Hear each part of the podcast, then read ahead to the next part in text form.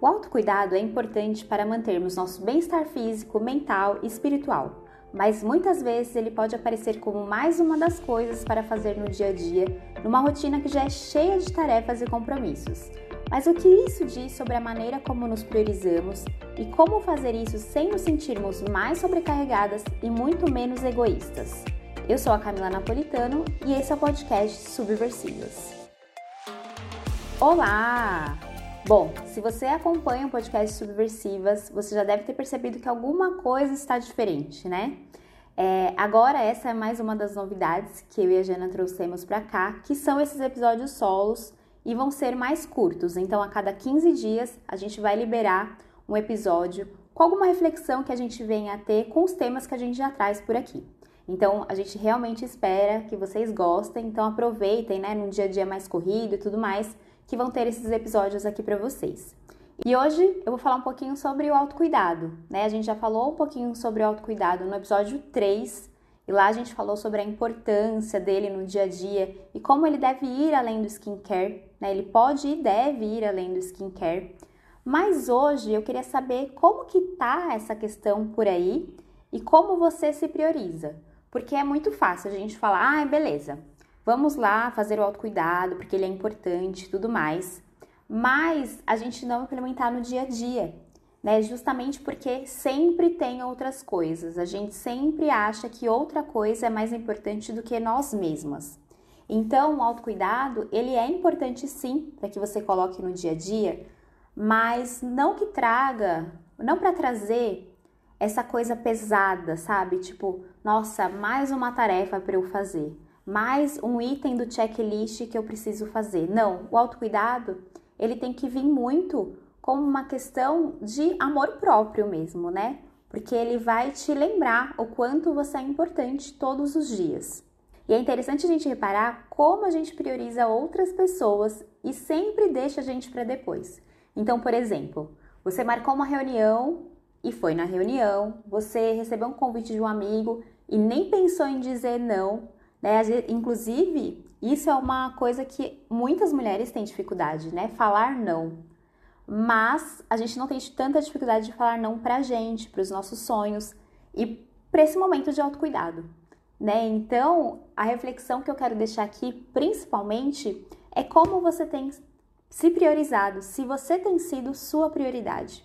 Se naquela listinha lá que você tem de tarefas, de coisas para fazer, de coisas que são importantes, está você e está o seu autocuidado.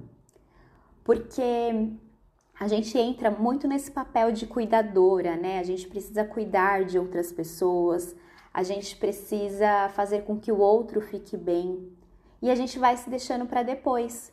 E esse se deixando para depois também impacta outras pessoas.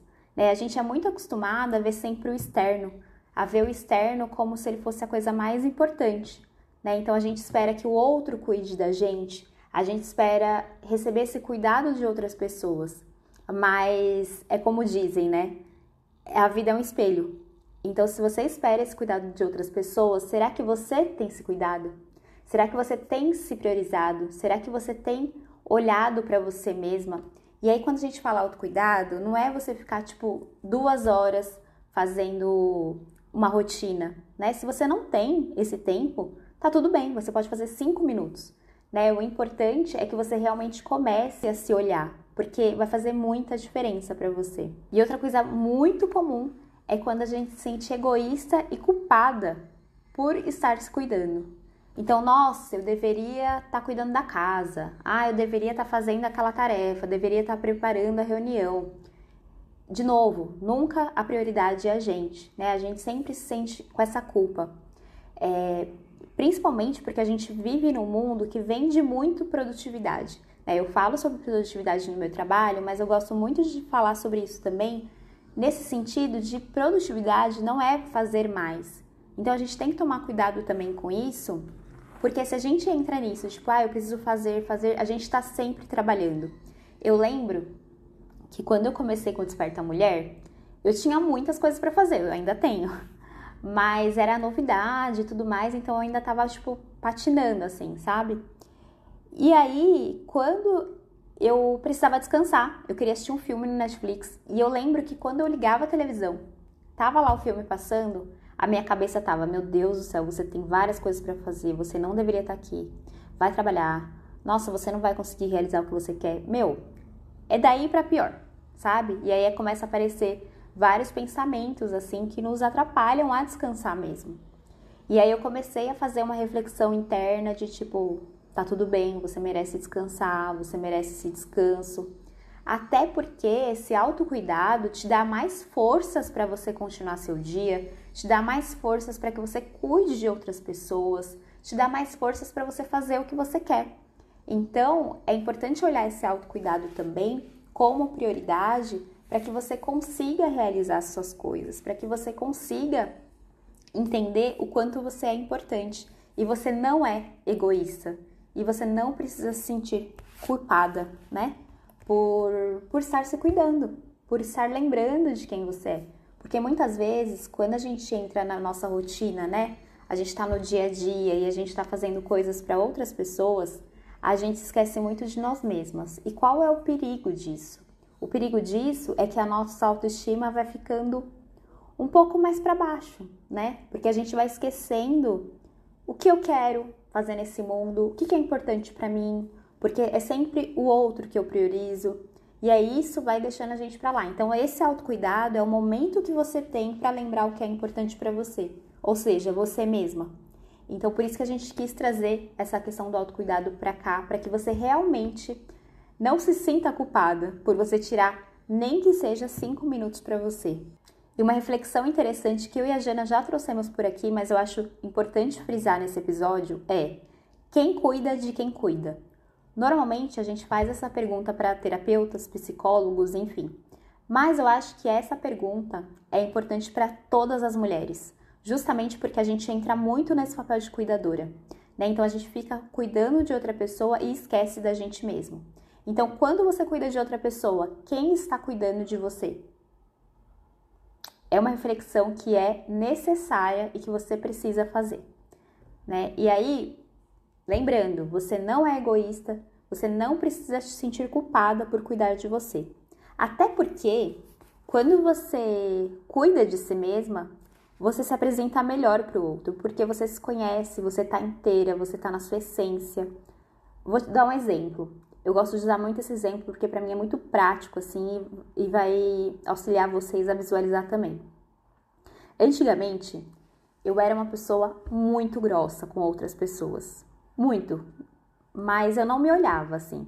Eu era muito grossa com outras pessoas e eu não sabia que aquilo era porque eu não me cuidava. E eu comecei a cuidar, comecei a olhar para mim. Então, tipo, nossa, por que, que eu faço isso e tudo mais?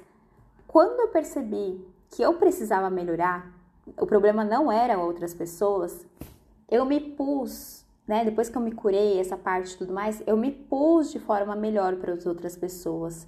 Eu fiquei uma pessoa mais leve e mais amorosa também para outras pessoas. É, mas aí que tá, né? Aí é o segredo. O autocuidado, ele não tem que ser de fora para dentro. Ele tem que ser de dentro para fora. Você vê o que é importante para você e aí sim você passa para o mundo.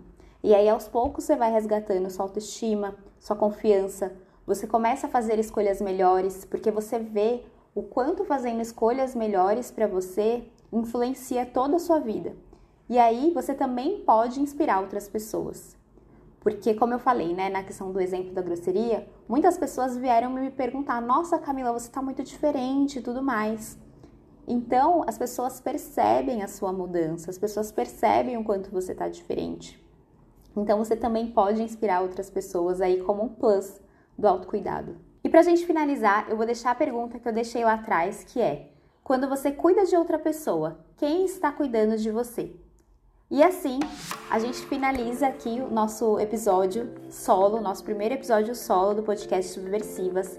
Espero que você tenha gostado. Avalie aqui o nosso podcast, compartilhe com outras pessoas, que é bem importante pra gente.